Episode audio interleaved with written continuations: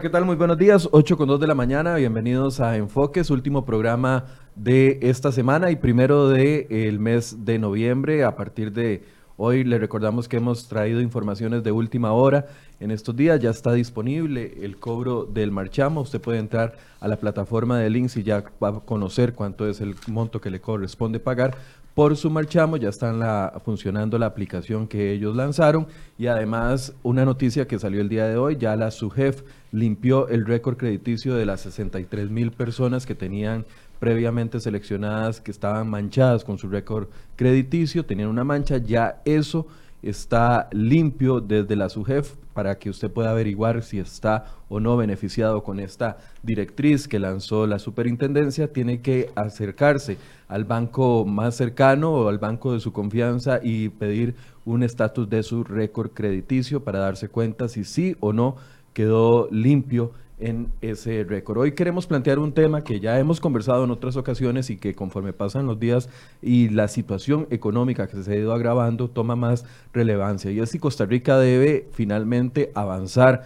a la explotación y a la exploración de otras fuentes, no solo de ingresos, sino también fuentes de energía, como lo es el petróleo, como lo es el gas natural. Y para eso invitamos esta mañana al diputado Erwin Macís, que ha hablado del tema, ha planteado el tema desde muchas aristas. Buenos días, don Erwin, gracias por estar acá. Buenos días, muchísimas gracias por la invitación. Siempre es un gusto poder compartir con usted y con todos los costarricenses que siguen estos programas. También, tal vez empecemos por el tema de la, legislación que existe actualmente. Desde el año 93 existe una ley, me explicaba usted, la ley de hidrocarburos que permitía la o que permite la exploración o la explotación de ese tipo de recursos. De hecho, ya hay antecedentes que usted nos va a comentar, pero desde el año 2002 diferentes gobiernos, como el de don Abel Pacheco, el gobierno de Oscar Arias, el gobierno de doña Laura Chinchilla, de don Luis Guillermo Solís y ahora el actual han eh, establecido decretos para impedir que esa ley eh, se llegue a ejecutar. Ese es el antecedente. Sí, sí, bueno. Eh, vamos a ver, Costa Rica en, 1993, los diputados de ese entonces decidieron establecer y aprobar una ley. A mí me parece que es una, es una buena ley, es un buen marco jurídico. Mm, digamos que para nuestros días habría que actualizarla un poco en algunos alcances. Pero, pero la ley está vigente. La ley está vigente, eh, tiene la, moratoria o la restricción, digamos, dada por decreto. Em, pero, por ejemplo, digamos, el artículo 4 establece como la forma en la cual el Estado puede trabajar el tema de exploración de gas natural y de petróleo. Eh, y es muy interesante lo que nos dice, porque dice que se pueden establecer contratos de asociación, por ejemplo, empresa público-privada eh, nosotros como diputados actualmente aprobamos una, ley de asociación público-privada, iniciativa de la diputada Silvia, em, de jefa de fracción del PL. Hernández. Hernández, exactamente, doña Silvia. Eh, también el artículo 4 dice que pueden hacer contratos de operación. Eso es eh, por administración del Estado. Cuando el Estado dice, bueno, tengo suficientes recursos o los, obtuve a través de un empréstito, voy a ser eh, dueño del 100% de los riesgos y también de las ganancias. Eh, también por servicios, por concesión o por cualquier otra naturaleza. Entonces, digamos, la legislación estableció un marco jurídico súper amplio, muy, muy amplio, en todas las formas en las cuales el Estado pueda desarrollar y em, tener eh, explotación sobre esos recursos naturales. Perdón. Eh, y lo importante también en el artículo 33, ¿cómo hacerlo? Bueno, se puede hacer de cualquier forma menos de forma directa. O sea, todo tendrá que hacer a través de concursos, licitaciones públicas. Esto para evitar, digamos, el, el, morbo que puede generar ese tipo de cosas.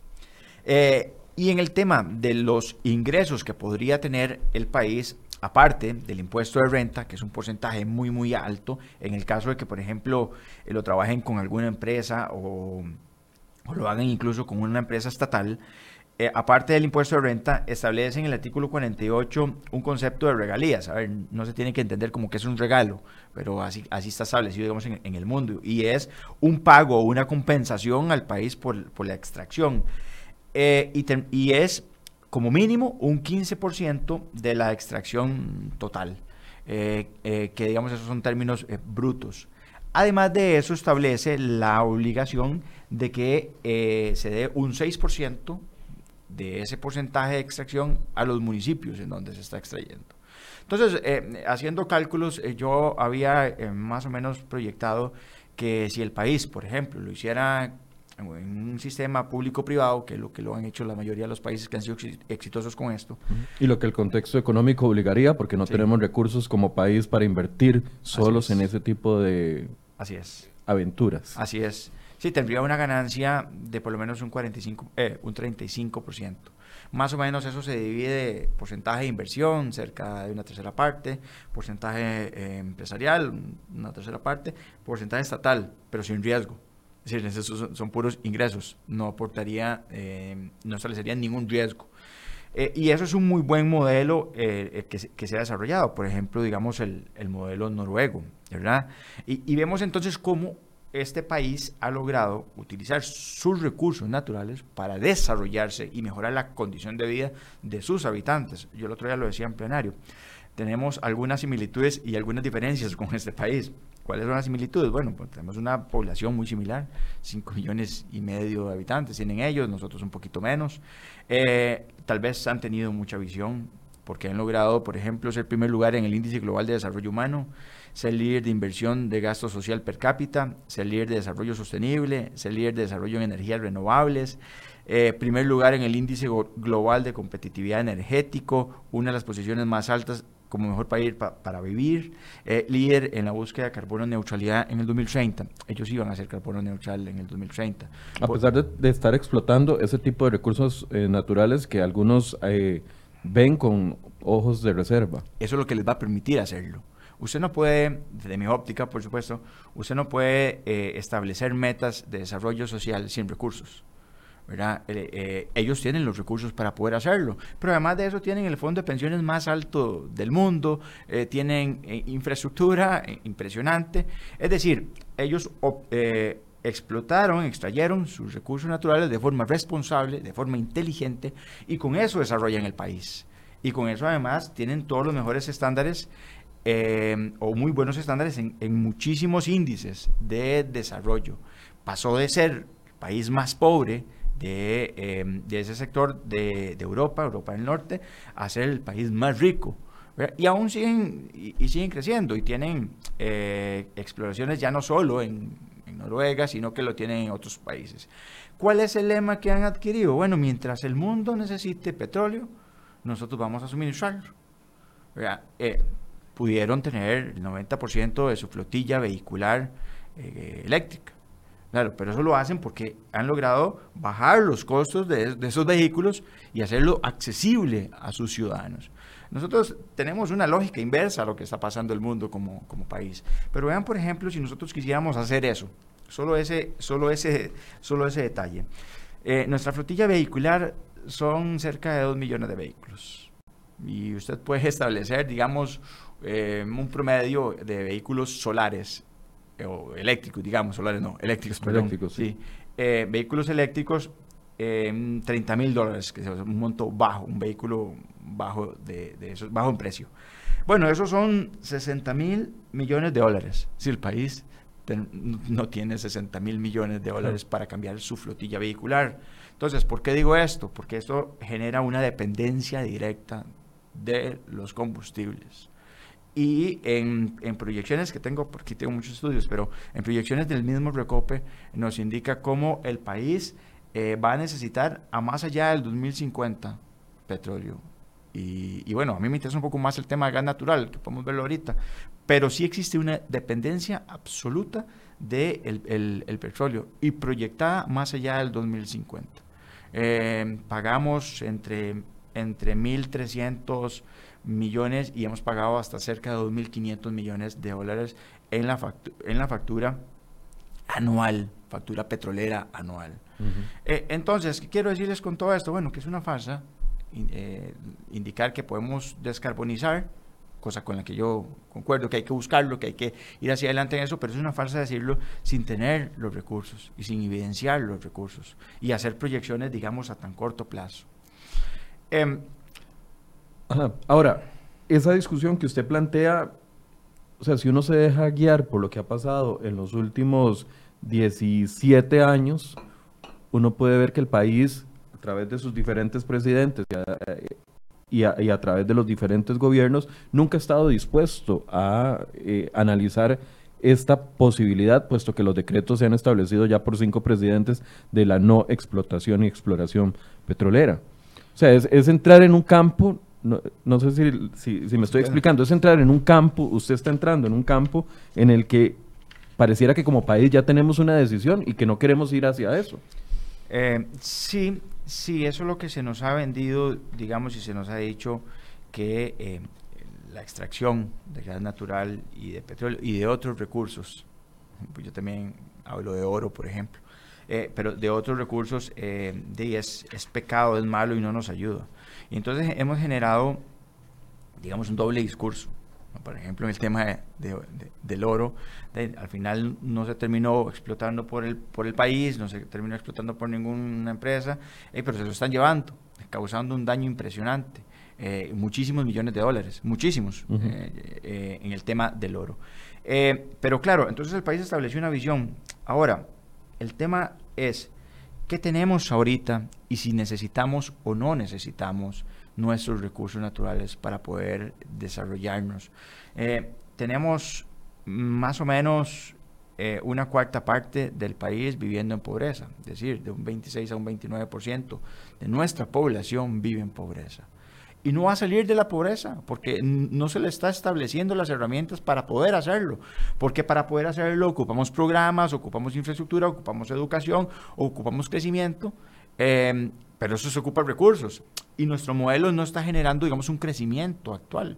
Yo, por ejemplo, eh, estaba revisando los datos del ICT para entender, digamos, si con turismo vamos a poder de alguna manera mitigar ese, ese 25, 26 o 29% de pobreza que tiene el país. No lo vamos a hacer. ¿Por qué? Porque nos dan un, crecimiento hasta el 2040 de 3.5 a 4% de, de la cantidad de los turistas que van a ingresar al, país. Este dato lo corroboré con la empresa administradora del aeropuerto Juan Santa María. Entonces, digamos, con ese dato usted puede eh, visualizar que ahí no va a haber un crecimiento exponencial. O ahí no vamos a poder recibir importantes recursos. Eh, no obstante, entonces tenemos por el otro lado los gastos del país. Un país eh, e, e institucionalmente, digamos que, gasta mucho, eh, un 27% del Producto Interno Bruto. Nosotros lo gastamos o lo invertimos en, en nuestra distribución, digamos, de Estado. Un 7% en empleos, un 8% este, pagando nuestras cuentas, un 5% en, en, en, intereses, un 1.5% en infraestructura y tal. Ahí se divide entonces, digamos, ese 27%. Y usted dice, bueno, con contención del gasto, digamos, ¿podríamos tener algo? Muy poco o nada, porque tendría que usted empezar a despedir gente como, como, como loco, que tampoco no es la idea, porque generaría otro tipo de caos. Entonces, ¿qué quiero decirles con todo esto? Que revisando nuestro modelo, eh, eh, em, de, crecimiento, nuestro modelo que pueda generar recursos al Estado o a la gente, eh, no lo vamos a lograr. No vamos a lograr qué? Reducir el 25 o esa cuarta parte de la gente que está en pobreza.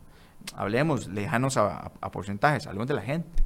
Los 278 mil desempleados que decía ayer el estudio del INEX. Exactamente. ¿Sabe cuánto tiene? Bueno, tenemos cerca del 12%. ¿Sabe cuánto tiene Noruega? Tiene de un 2 a un 3%. ¿Por qué? Porque se financian con recursos naturales que han extraído de forma responsable. Y esa es la decisión entonces que tenemos que tomar hoy, regresando a la pregunta inicial. ¿Por qué nuestros gobernantes eh, no han tomado esa decisión? Bueno, quizás no era el momento o quizás no lo necesitamos. Yo pienso que hoy sí lo necesitamos. El país sí lo requiere en estos momentos. Eh, nosotros podríamos, tal vez, eh, el tema de la reactivación económica, proyectarla a, más allá de 10 años, a la velocidad en la que vamos. Es decir, yo estuve revisando... Pero es que creciendo al 2% no, no, no, es que no vamos a lograr ni siquiera mantener lo que tenemos en este momento. Exactamente. Yo, yo lo entiendo así, no sé si voy a ser muy simplista, don Erwin, pero usted lo está viendo como un padre de familia que analiza los gastos de su casa, los gastos de los ingresos que, tiene, ve el panorama, la crisis económica actual y no ve una solución ni a mediano ni a largo plazo. Entonces está buscando una forma de tener nuevos ingresos. Y entonces usted plantea este otro tema. El asunto es si esto riñe con lo que hemos venido haciendo que nos ha generado de una u otra forma algún tipo de sostenibilidad. Por ejemplo, con el tema del turismo. Sabemos que muchos de los turistas que vienen al país vienen atraídos por el turismo, por, por, el modelo que hemos desarrollado de turismo verde, por el modelo que hemos desarrollado de un país verde, aunque tenemos esas grandes diferencias viendo un río Virilla saturado de botellas de plástico y que, y, y, y que está completamente contaminado. Pero a pesar de, de que tenemos esos errores, el, el, tema verde nos ha posicionado a nivel mundial. Abrir a estas posibilidades no sería de una u otra forma estar quitándole los huevos a la gallina que nos ha dado de comer durante los últimos tiempos. No, no lo es así, porque la ciencia y la técnica ya lo han demostrado. Ponerte un ejemplo, México es un país más turístico que nosotros, tiene explotación de, petrolera y no, no, no, tiene que ver una cosa con, con la otra. Pero eh, te quiero dar algunos datos. Así se, digamos, si usted dice, ¿cómo se ha estudiado la contaminación de gas y de, y de, y de petróleo en el mundo? Entonces, tenemos que eh, un 47% sea de forma natural. Nosotros tenemos lloraderos, incluso actualmente, de petróleo. ¿Qué es un lloradero? Eh, el petróleo sale solo. ¿verdad? Tenemos en San Carlos, tenemos en Campo Diablo, donde ya, hay muestras, yo tengo muestras de, de algunos de esos eh, lloraderos. El 47% de la contaminación por petróleo se da de forma natural. Eh, por alguna falla, eh, temblor, de, de, alguna manera, él sale. y entonces ese 47% se da de forma natural. No tiene que ver el hombre en eso. un 33% se da en el uso entonces vamos a ver. Ahí... Como lo que ha pasado cuando extraen el, la gasolina de los de los de las pipas estas de, de recope y que se contaminan ríos, etcétera, Exactamente. Etcétera. Pero además los vehículos. Además, esa es la, la dependencia al combustible. Ese 33% es nuestra flotilla vehicular. Dos millones de vehículos uh -huh. eh, y gastan. La extracción tiene un 3%. Esos no son datos inventados, aquí están los estudios y puedo pasarlos para que puedan revisar la, la fuente y, y, tal. Y un 8% en el transporte de, ese material. Ahí hay un riesgo, digamos, en traer los barcos y que, bueno, y ahí se ha dado algunos, algunos, algunos casos, pero no en la extracción. Yo, yo puedo eh, darles fotografías, muchas fotografías de los pozos de la extracción eh, e incluso en, vemos como en residenciales en lugar de una casa hay un pozo es que tenemos en la mente tal vez la explotación de los 50 donde había algún derrames, humo, contaminación y aquí las máquinas que hacía aquí uh -huh, años no funcionan así. Si la ciencia ha evolucionado, la técnica ha evolucionado eh, muchísimo para asegurar eh, los estándares en las extracciones. En esos tiempos no existían estándares ambientales siquiera en el mundo. Entonces les digo todo esto para decirles que las dos cosas pueden convivir a perfección. Incluso esto mejoraría lo otro, porque podríamos tener recursos para, vamos a, vamos a pensar, compremos los cerros de Tuluares como Estado y hagamos un parque nacional nuevo, aumentemos nuestro, nuestros parques nacionales. Eh, paguemos la deuda. Paguemos la deuda, démosle recursos a... Es decir, tantas cosas que se pueden hacer en, en esa materia. Bajemos los impuestos, empecemos por, por ahí, quitemos el IVA.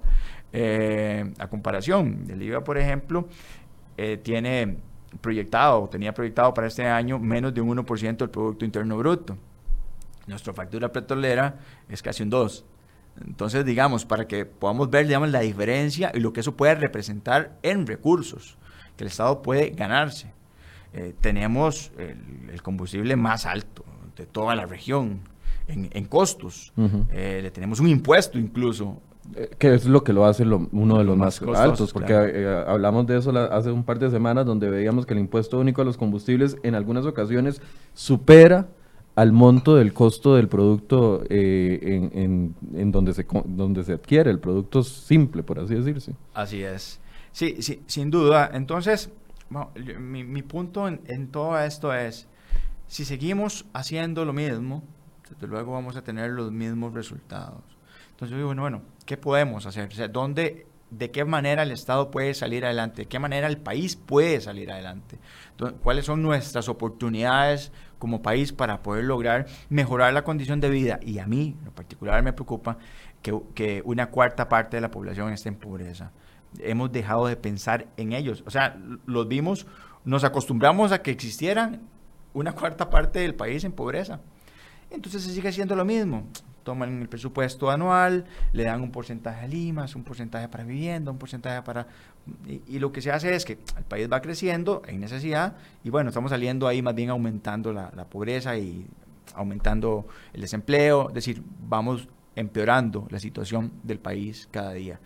Eh, y eso proyectado hacia el futuro es muy complicado, muy complicado. Ahora, en el tema de gas natural, usted hablaba de lo, del riesgo de contaminación en la, en la exploración petrolera. ¿En el gas natural existe algún riesgo? Es menor. Eh, es menor desde el punto de vista de la contaminación. Y a, mí me gustaría eh, contarles qué, qué, ha hecho el mundo o cómo está evolucionando el mundo en este tema de gas natural.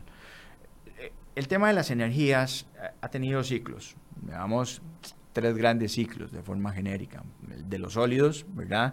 Entonces empezó la leña y el carbón después el de los líquidos, donde vino el petróleo, y después una evolución hacia los gases. Hacia ahí va el mundo mm, históricamente.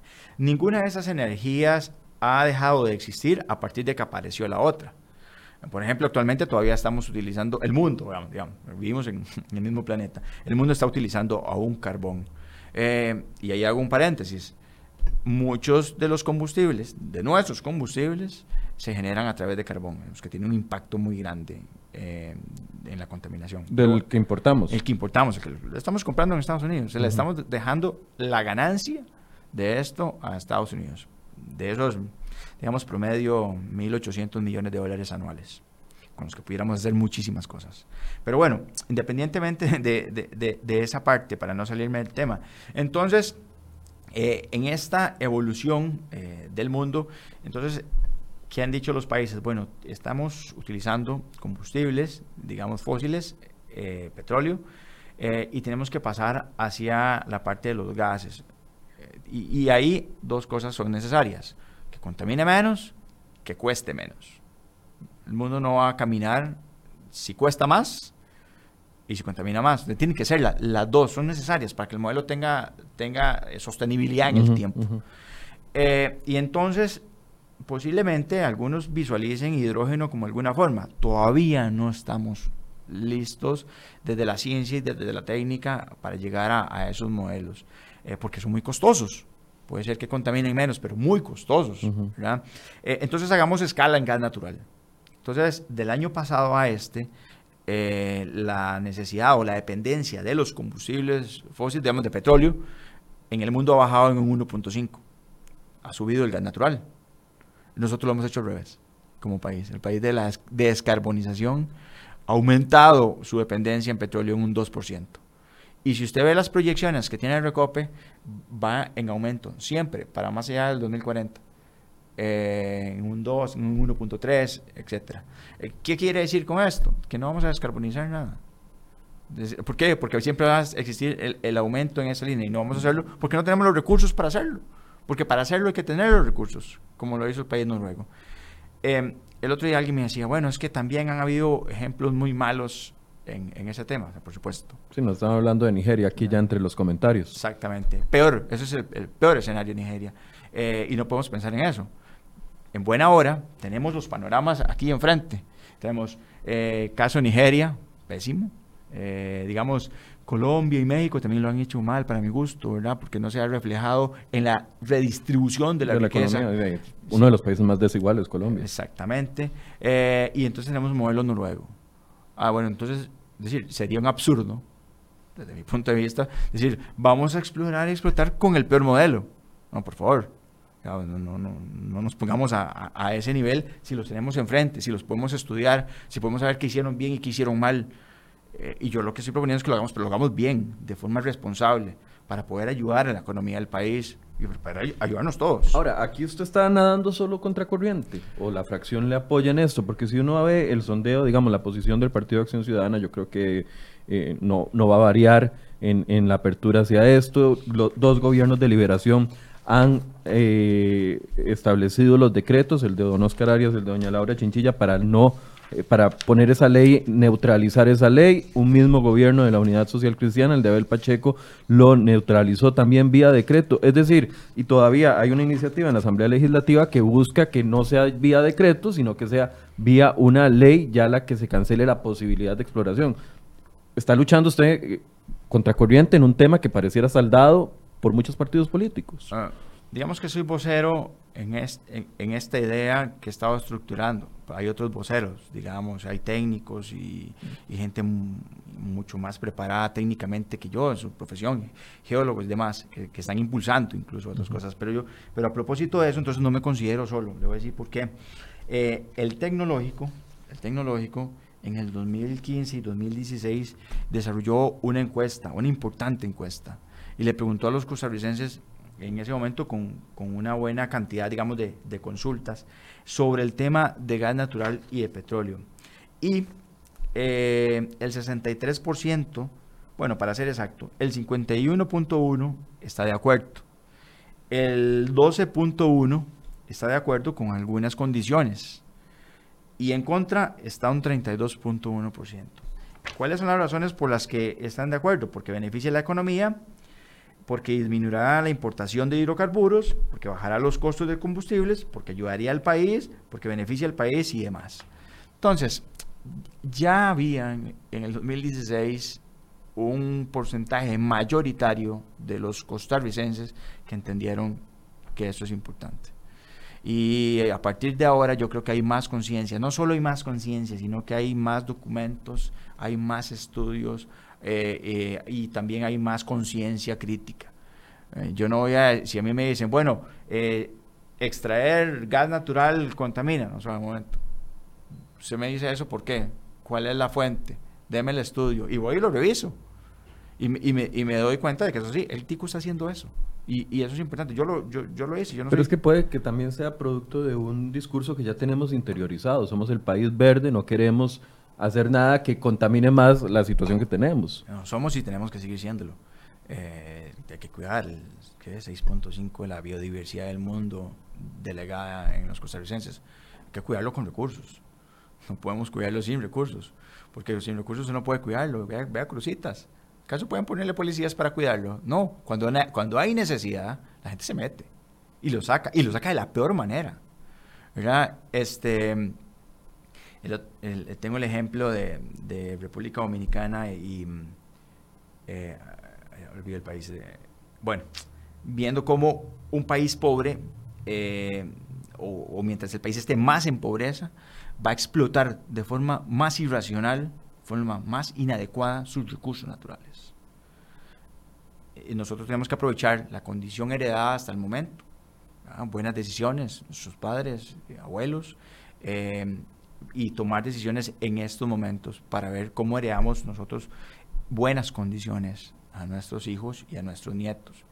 Y cuando la gente empieza a decir, van a explotar, esto es el, fin del mundo, eh, van a echar a perder a Costa Rica. No, momento. vamos a estudiar el tema, que es lo que yo he propuesto, planteado en la mesa. Estudiémoslo, veámoslo como una opción, no lo descartemos sin argumentos eh, hay muchísimos estudios.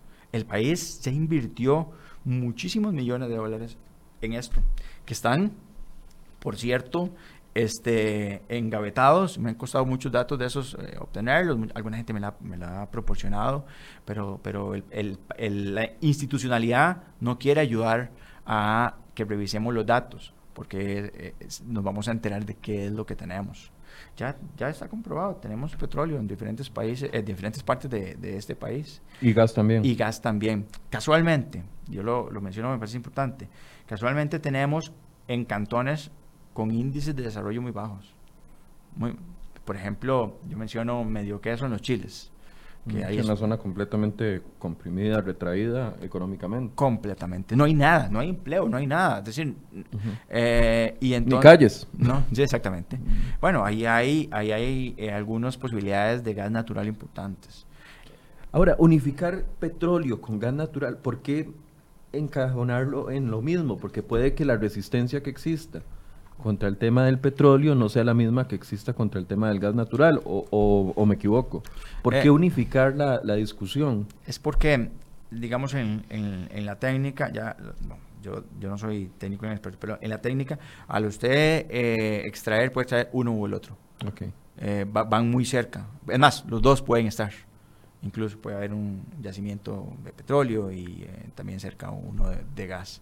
Entonces no hay certeza que además es otra de las cosas en las que tenemos que avanzar, en estudiar qué tenemos, porque tenemos estudios eh, que se hicieron años atrás, antes de las moratorias. Eh, pero, pero, Desde el 2002. Eh, antes del 2002. Sí, este, eso nos permitió, por ejemplo, este dato. En uno de los pozos, en uno de los pozos cerca de la estructura de Moín, se determinó 3.215 mm, millones de barriles. Eso es, uno.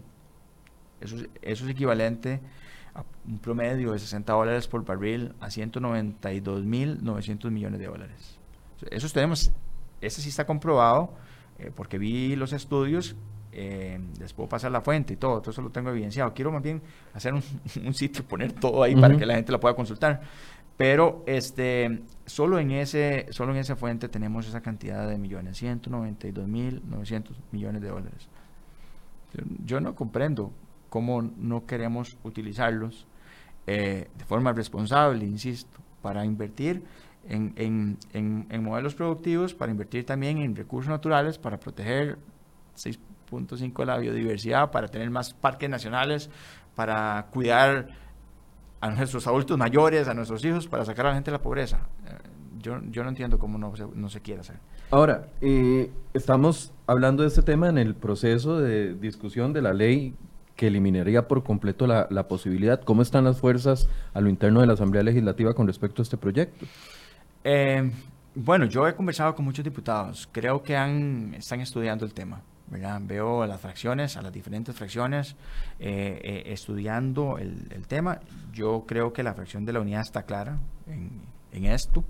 ¿verdad? Eh, yo les he suministrado información y creo que están, están claros en que ese proyecto que presentó el, el PAC sería, sería un error aprobarlo.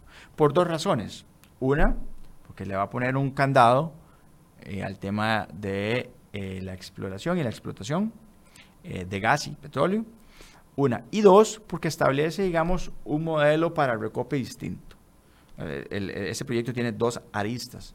reestructura el recope, genera más burocracia, genera... Lo transforma en eco, ecoena, ¿no? Sí, exactamente y genera más burocracia, más estructura, pero además de eso lo faculta para eh, realizar actividades incluso agrícolas, productivas, de comercialización, de industrialización, etc. Entonces, pues, vamos a poder Recope hacer un montón de cosas distintas para tener otras fuentes de energía diferentes.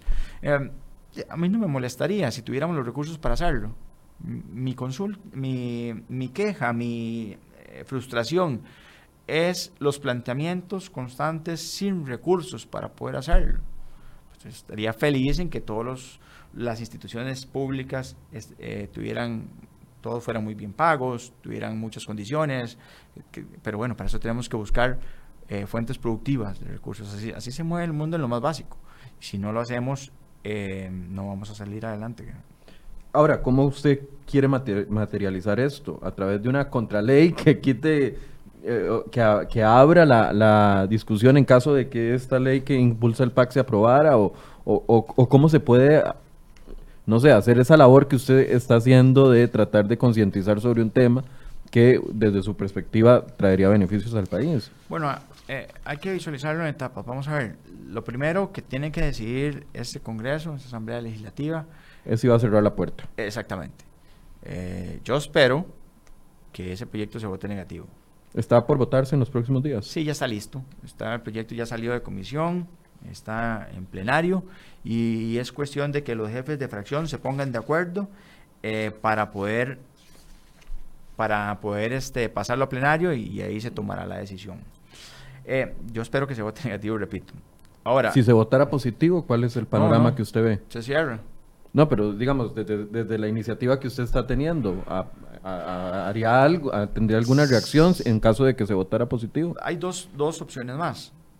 Eh, el profesor Carlos Roldán está eh, con un referéndum. Del TEC. Del tecnológico, sí. Con un referéndum recogiendo las 175 mil firmas. Eh, además, esto hay para todos los que les interesa esto y, lo ven como una opción de país, pueden ir a firmar también ese referéndum. Están en, todas las gasolineras o en la mayoría de las gasolineras del país, recogiéndose firmas. Eh, esa es una opción.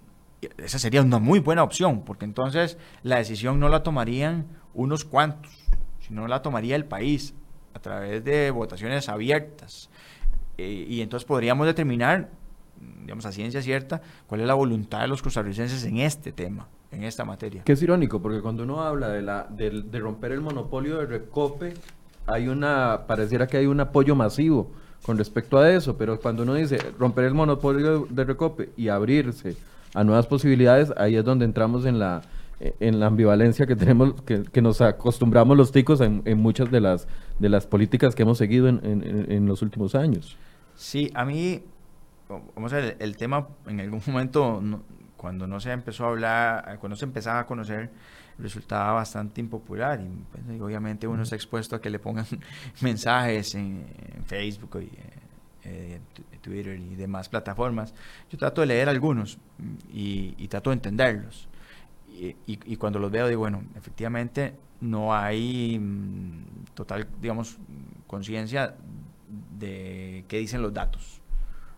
Y entonces yo lo que estoy tratando de incentivar es que, que vayamos a, revisar nuestro panorama eh, con los datos, con los estudios y tomemos, la, mejor, la mejor, em, eh, las mejores conclusiones. Para bien o para mal, esto ¿verdad? puede ir adelante. Eh, Usted me dijo que había dos caminos. Uno era la vía referéndum. ¿Cuál era el otro? Eh, ese, ese, es un referéndum que se obtiene a través de la recolección de firmas. El otro es la posibilidad de presentar un proyecto y que 38 diputados lo voten.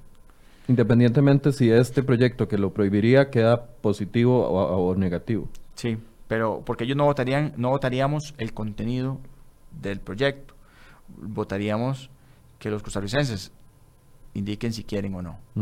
Eh, y, y esta materia a mí sí me parece que debe ser revisada por los costarricenses. Todos poder decir, sí quiero, no quiero. Es el futuro de todos. Ahorita puede delegarse en los compañeros de la Asamblea Legislativa. Eh, yo confío en, creo que hay conciencia, los compañeros estudian, las fracciones hacen el trabajo, de verdad sí lo creo. Pero bueno, cualquier cosa puede pasar también. Ahora, independientemente, digamos, de este tema, ya como matriz energética, nosotros tenemos una matriz energética muy cara que nos, nos ha traído muchos problemas, no solo la importación de eh, el combustible o de, eh, o de, los combustibles, porque aquí nos refinamos, nos sale caro, además le tenemos un impuesto altísimo en el tema de combustibles. Por otro lado, en el tema de electricidad somos pésimos. Tenemos un ICE muy, muy desarrollado con muchos proyectos, pero igual seguimos pagando electricidad carísima y ayer decía la, la, la UCAEP en una de las intervenciones que necesitan el, rebajo del costo de la electricidad para ver si luchan contra el desempleo o si se abren nuevas posibilidades de empleo. Es decir, en la materia energética como país no somos eficientes. No, no somos eficientes. Nuestra matriz son de fuentes, digamos, renovables, pero, pero es muy costoso eh, y nos hace improductivos. Y, y bueno, y, y, además ya el mercado por sí solo identificó cuáles son, digamos, las puertas entreabiertas que tiene el ICE. Le voy a, dar un dato que me parece eh, muy importante. Eh, el GLP, digamos, el gas para cocinas. Eh, entonces resulta, estaba revisando yo el crecimiento del, del ICE, el crecimiento em, de la demanda de energía. Porque el ICE, el ICE históricamente ha, visualizado y proyectado sus inversiones con base en la demanda. Normal, como, como cualquier empresa. Cualquier negocio, hasta una pulpería lo hace así. Exactamente. Eh, pero los últimos años no ha tenido crecimiento en la demanda. Entonces, bueno, ¿qué es lo que está pasando, verdad? Por el, por el riesgo que eso representa para todos los costarricenses, porque tenemos préstamos muy grandes adquiridos en esa institución. el ICE quiebra, podemos quebrar como país. Eh, pero entonces eh, vi cómo el ICE incluso ha disminuido y ha aumentado considerablemente el uso del gas de cocinas.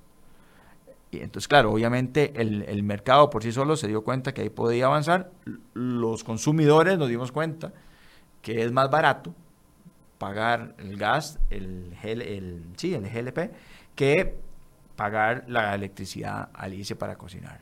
Y entonces ha habido un aumento del 2002 al 2018 de un 254% en, en, en, ese, en ese tema, porque es más barato. ¿Qué quiero decirles con esto? Que esa es la lógica de todos cuando estamos en problemas económicos.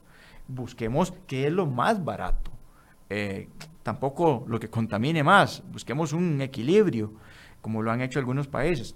Vamos a ver, si el tema hidroeléctrico nos está saliendo muy caro y gas natural nos puede ayudar para establecer una matriz energética, digamos, más barata, bueno, por favor, utilicemos también el sentido común. Eh, exploremos en, esa materia. Incluso países como Panamá, que no son productores, lo están importando. Y nosotros estamos revisando también un dato, cómo eh, hace el último mes, cómo le compramos nosotros también a Panamá electricidad. Eh, y, y, cómo lo producen? Con, con, gas natural, doble moral. Básicamente, básicamente no nos gusta aceptar la realidad que tenemos. Preferimos como ponernos una venda en los ojos y pensar que todo lo hacemos perfecto, que todo está muy bien estructurado y la procesión va por dentro. Ahora, ¿será que tenemos un concepto eh, equivocado de lo que es la explotación de los recursos naturales con sostenibilidad? O sea, como que no podemos decir que se puede hacer esto y se puede hacer lo otro al mismo tiempo, que es la, lo natural en todo el sentido. Si, fuéramos así de estrictos, no tendríamos eh, los embalses eh, y las hidroeléctricas. Si fuéramos así de estrictos, no tendríamos eh, parques nacionales con acceso a turistas. Si fuéramos así de, estrictos, no tendríamos un montón de cosas. Pero somos estrictos en algunas cosas y en otras no. Y, quiero poner aquí un ejemplo que yo sé que la gente que, no, que, que, está más inclinada al ambiente no le gustan este tipo de realidades, pero el ejemplo de la pesca de arrastre. Mm. Tenemos a más de 300 Solo en la zona de Punta Arenas, más de 350 pescadores muriéndose de hambre, con 900 mujeres muriéndose de hambre que antes vivían de la pesca de arrastre. Se genera un proyecto que es más amigable con el ambiente, pero ni aún así hay una apertura a, eh, a, a, darle de comer a estas personas. E, es un tema ideológico, es un tema que, que no entendemos cómo se puede convivir con ambas eh, situaciones. Sí, buscar los puntos medios a veces eh, es más complejo, pero digamos específicamente en ese tema. El, problema es que no damos otras soluciones. Quienes se aferran, digamos, a decir, bueno, por ejemplo, no a la pesca de arrastre. Está bien. A mí, digamos, comparto esa idea incluso eh, por mi forma de ser. Bueno, pero, pero ¿cuál es la alternativa para esta gente? Sí, sí, no lo no, no, estoy en contra de la pesca de arrastre, pero entonces para eliminarla la solución es darle a estas eh, más de mil familias esto otro. Exactamente. Y entonces lo que este gobierno ha perdido, desde mi óptica, es la sensibilidad por las clases más necesitadas. Yo he visto ese gobierno hacer política pública, digamos, para el sector que yo creo que votó por el PAC. Pero para los que no votaron por, por ellos, para los, los zonas rurales, eh, sectores bastante pobres. Por ejemplo, digamos, eh, a mí me parece que no tienen diputado en Guanacaste y no recuerdo si tampoco lo tienen en Punta Arenas.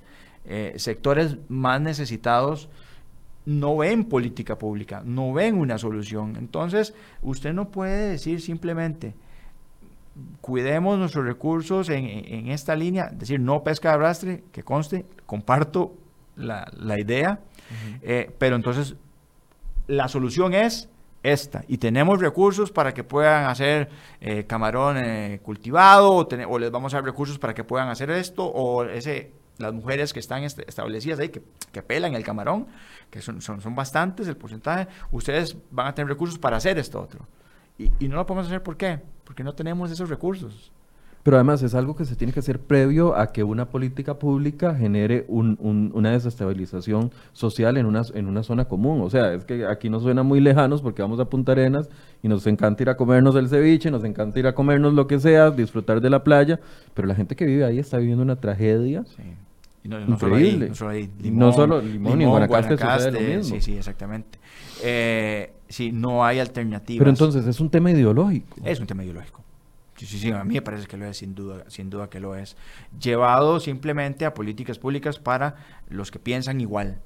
Y es por eso entonces la importancia de ver estos temas, la importancia de los equilibrios, la importancia del contrapeso que tenemos que hacer las otras fracciones que no estamos en gobierno, pero que nos preocupa la pobreza, que nos preocupa el crecimiento, que el crecimiento económico, que nos preocupa generar fuentes de empleo, que nos preocupa disminuir el porcentaje de desempleo eh, para poder estar un poco mejor. No podemos seguir rompiendo las brechas.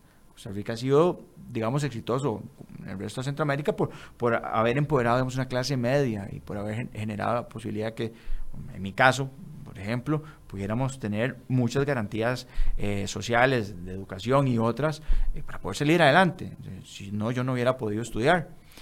Eh, y entonces eso es lo que tenemos que cuidar y por eso cuidar institucionalmente las cosas. Cuando hablábamos ahorita del ICE, a, mí me preocupa lo que está pasando, lo que puede pasar ahí, porque hay un tema que no hemos ah, eh, conversado, pero relacionado. Entonces también vemos cómo el mundo tiene crecimiento no, no solamente en gas natural, sino también en energías renovables. ¿Cuáles? Eh, eólica y solar. E, eso es lo que, digamos, lo que, lo que está creciendo en el resto del mundo. Bueno, pero también tenemos restricciones de crecimiento de energía solar. ¿Por qué? Porque entonces hay que cuidar ya las inversiones que fueron mal hechas por parte del IS. Es decir, ¿qué quiero um, visualizar? Que tenemos que reinventarnos estructuralmente, fortaleciéndonos, pero también con base en lo que está haciendo el resto del mundo y no en lo que queremos nosotros sin tener bases. Volvamos al tema de eh, la posibilidad política de, llevar estas reformas, si es que son necesarias, si es que eh, eventualmente el país se pronunciara en un referéndum. Sea, la viabilidad política, no, no, no sé qué tiene, o sea, si, si tiene viabilidad política, porque además lo verde vende mucho.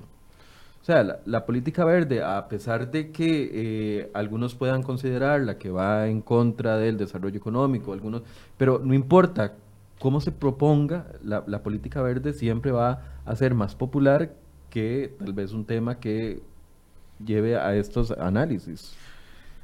Y no tiene por qué cambiar. Ese es el, punto. O sea, no podemos seguir viendo los temas blanco y negro en esta materia. No podemos decir, si hacemos esto, no podemos hacer, no lo, podemos otro. hacer lo otro. Ese es un, ese es un error. Eh, eso no podemos hacer las dos cosas y poder generar a través de una el fortalecimiento de la otra. Eh, yo ahorita hablamos de, de México en el tema de turismo, pero conservar eh, lo que tenemos no es complicado. Y vea, por ejemplo, tengo aquí, bueno, unas fotografías, pero están en blanco y negro, en, lugares donde eh, hay eh, visualizado posibilidades de gas natural, fincas de piña. O sea, ya, el impacto se hizo, ¿verdad? el, impacto, digamos, ambiental. Yo no estaría de acuerdo en que toquemos un parque natural no, no estaría de acuerdo. Pero en un lugar como este, que tiene piña, que no tiene árboles, que no tiene nada, no, ya el impacto se hizo. O en, eh, otra finca eh, ganadera. ¿Dónde están ubicados esos lugares? San Carlos. En, San Carlos. Ajá, exactamente. Esos dos están en, San Carlos. Y el que te hablaba antes de este los chiles, eh, medio queso. Pero también tenemos en Campo Diablo, también tenemos en Laurel, en el sur. tenemos en, San Carlos hay importantes, y en San Carlos hay hasta lloraderos, es decir, eh, eh, el, petróleo que va saliendo solo. Eh, entonces, nosotros podemos seguir en la línea de la conservación de nuestros recursos, mejorar la línea y también obtener ingresos en otra materia, en esta materia, para poder ayudar a, conservar todo lo demás el referéndum, eh, ¿hay un tiempo límite? ¿Cómo, ¿Cómo avanza eso? Sí, me parece que quedan dos meses más para el, plazo de eh, eh, recoger las firmas y después llevará un estudio el Tribunal Supremo de Elecciones para poder em, ver si las firmas son, son reales o no, ¿verdad? Y ahí pues es un trabajo. Ahora, yo en esa materia pues tendría que decir que históricamente nunca se ha logrado a través de firmas ir a, un referéndum la, vez del Tratado de Libre Comercio se hizo por una propuesta de ley que vino del Ejecutivo, llegó a la Asamblea Legislativa y la Asamblea Legislativa lo votó. 38 votos y que el país decida, que los costarricenses decidamos. Eh, yo estoy haciendo un mix, para ponerlo en esos términos, no está bien empleado el término jurídico, pero bueno, eh, eh, recopilando los dos textos, el texto de don Carlos Roldán y, el y la legislación que tenemos nosotros, y planteando un, texto intermedio. Porque yo quiero plantearle a los 56 compañeros restantes eh, que vayamos a referéndum en caso de que no camine la propuesta eh, que se está recogiendo ahorita, o sea, en caso de que no se recauden las, o sea, no se recogen las firmas, entonces hacerlo vía eh, una ley, es la solicitud de referéndum. Sí, exactamente. 38 votos de los 57 establecerían la posibilidad de ir al referéndum directo, sin las firmas. De esa manera se hizo el, tema del Tratado de Libre Comercio con Estados Unidos. Em, y bueno, hay construcción. Yo, yo, yo veo en las diferentes fracciones gente interesada en esto. He hablado este, con la fracción del PIN, con el doctor Muñoz, está interesado en esto, está estudiándolo, me parece que, ellos lo, ven bien, con doña Patricia, esa fracción también eh, lo ven bien. He hablado con diputados de Liberación Nacional, que también conocen de esto, conocen, conocen muy, muy bien el, tema. Luis Fernando Chacón lo conoce muy bien, he estado conversando con, con él al respecto. Eh, tengo planteado una reunión con la jefa de fracción para poder compartir esta documentación. De las filas, digamos, históricas de ese partido hay gente que conoce mucho esta materia, mucho, mucho, mucho. Y incluso he tenido insumos por parte de, ellos en algunas cosas. Y mm, creo que ahí también puede haber conciencia, porque lo que sí no podemos dejar de reconocer que estamos pasando un muy mal momento eh, económico, financiero, que nos está impactando a todos, que cada día hay menos empleo, yo en Palmares, por ejemplo, eh, de he visto a cuatro o cinco empresas que tenían una cantidad robusta para la zona, 200, 250 personas, disminuyendo a la mitad. Y, eso en, un cantón como Palmares, que es donde yo vivo, se, resiente por completo. Y son personas que no tienen eh, posibilidad de reincorporarse en las propuestas que sí está haciendo el gobierno yo también lo reconozco, hay posibilidades de crecimiento en call center, hay posibilidades de crecimiento en, de empleos en esa línea. Están haciendo un trabajo en esa línea, pero claro, tenés que tener un grado de escolaridad eh, alto, tienes que manejar uno, eh, dos o tres idiomas, eh, y bueno, y tienes que desplazarte todos los días a San José. Pero no está llegando al otro porcentaje, a quien más lo necesita, y es el que está inflando el desempleo en el país. Entonces, a mí me parece que, podemos caminar bien en esto. Saliendo de este tema, ya viendo el, panorama político nacional, ¿qué es lo que más le preocupa? Ah, vamos a ver, me preocupa que, y va ligado con eso sin duda, me preocupa que no hay reactivación económica y no va a haber a corto plazo. Es que no hay medidas. Yo revisé varias, hicimos una recopilación de cuáles proyectos de ley podían realmente generar reactivación económica. Y sumados todos, no va a haber un cambio sustancial. Todos van a aportar un poquito. Por ejemplo, eh, ahora que, se aprobó eh, el tema de la posibilidad de, no tener que desplazarse, como le decía, de, de, Palmares a, San José, bueno, teletrabajo, educación dual, que se viene hablando desde que ingresamos. Eh, por ahí están hablando del porcentaje de las tarjetas, eh, otros están hablando del porcentaje de, medicamentos, o de cuánto pagamos por los medicamentos y demás. Pero bueno, suponiendo en el mejor de los casos que se aprueben 10 o 15 proyectos de ley que hay, no establecerían una reactivación económica a corto plazo. Pero esto se está dando por falta de visión, no solo del Ejecutivo, sino de, la Asamblea Legislativa en el sentido de que, por ejemplo, volvamos al tema de la electricidad, el sector productivo lleva años, o sea, desde que yo empecé en esto hace más de no voy a decir la, cantidad de años, pero se está hablando de esta, de, del tema del costo de la energía como un limitante para el, para el desarrollo del país, de, el desarrollo de las empresas, etcétera, etcétera. Y uno no ve que, hay, que exista ni por parte del Ejecutivo ni por parte del Legislativo una iniciativa que verdaderamente impacte el tema de la electricidad y que podamos vernos más solventados, por ejemplo, o una medida eh, no no tímida como la que es el plan de salvamento, que sabemos de que los planes de salvamento que está proponiendo el gobierno no va a impactar la, reactivación económica, como lo decía el presidente aquí hace una semana. No, uno no ve entonces por ningún lado donde hay iniciativas que verdaderamente golpeen el tema de la, de la reactivación económica. Es que no hay visión para poder hacerlo. Eh, y tampoco no se puede hacer haciendo lo mismo. Estamos haciendo lo mismo. Es lo que antes conversábamos. Usted ve desde la distribución de los, de los, de los presupuestos hasta la resistencia institucional de no cambiar, nos está eh, afectando cada día más.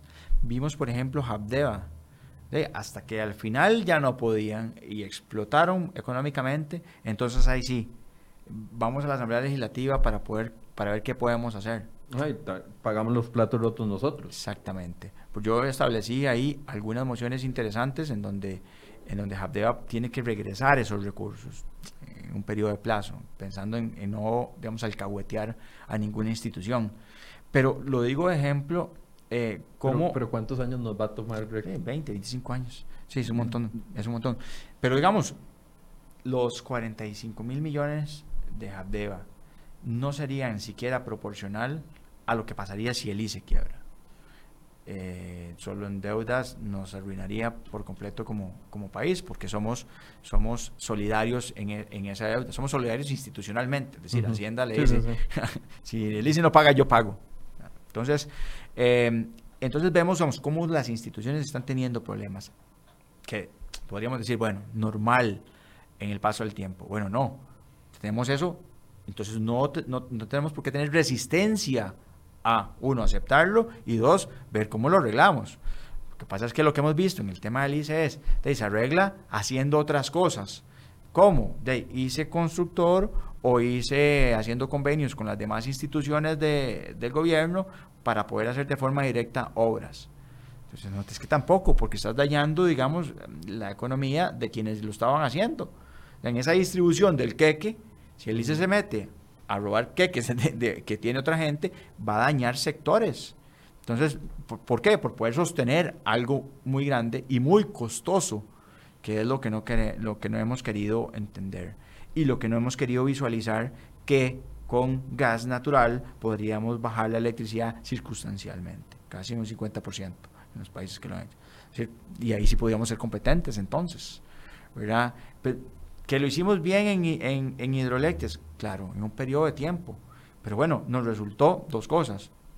Gastos, digamos, eh, no gastos, desperdicios. Desperdicios. Los proyectos empezaban costando 100 y terminaban costando 200. No hay un proyecto de ese nivel del ICE que haya terminado eh, según las proyecciones. Siempre se duplicaban.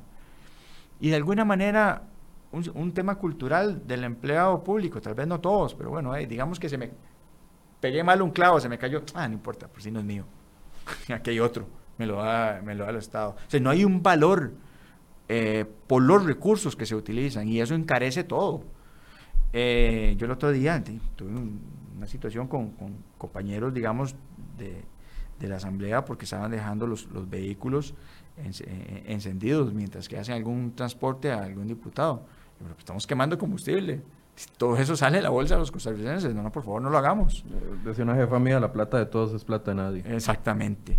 Entonces, eso es muy complicado y tenemos que trabajarlo, pero se ocupa una visión, regresando al tema, una visión de qué es lo que vamos a hacer.